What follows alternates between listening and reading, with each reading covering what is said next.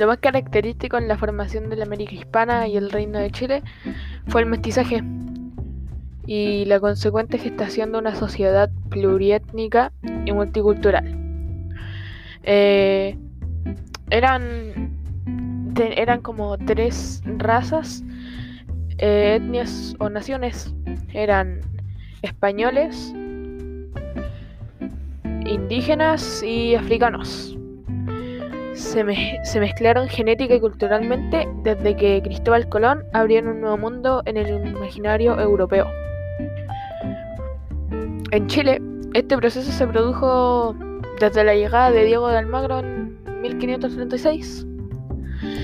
El mestizaje durante la conquista fue principalmente obra de hombres españoles y mujeres indias, ya que la mujer española llegó tardíamente al territorio y de forma reducida.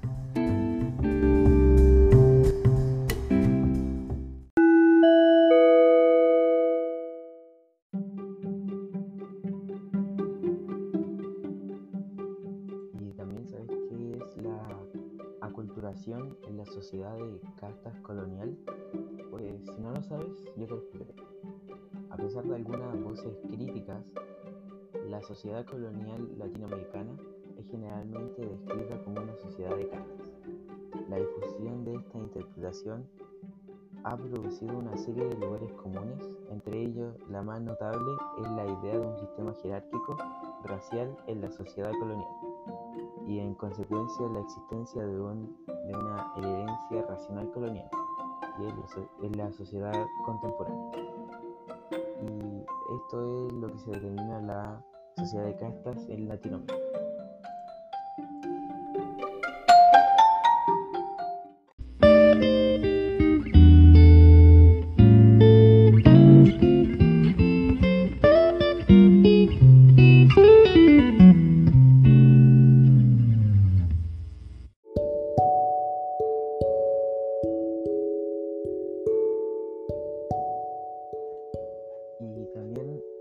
A mi compañero y a mí nos hicieron una pregunta que te voy a contar, que dice, ¿de qué manera influyó este proceso en la administración del territorio americano?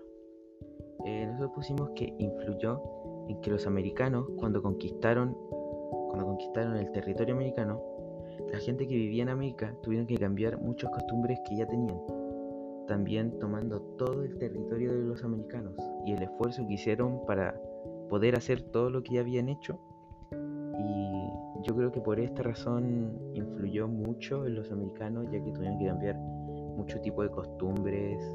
Eh, fue muy eh, rápido el cambio que tuvieron que hacer cuando llegaron los españoles a América.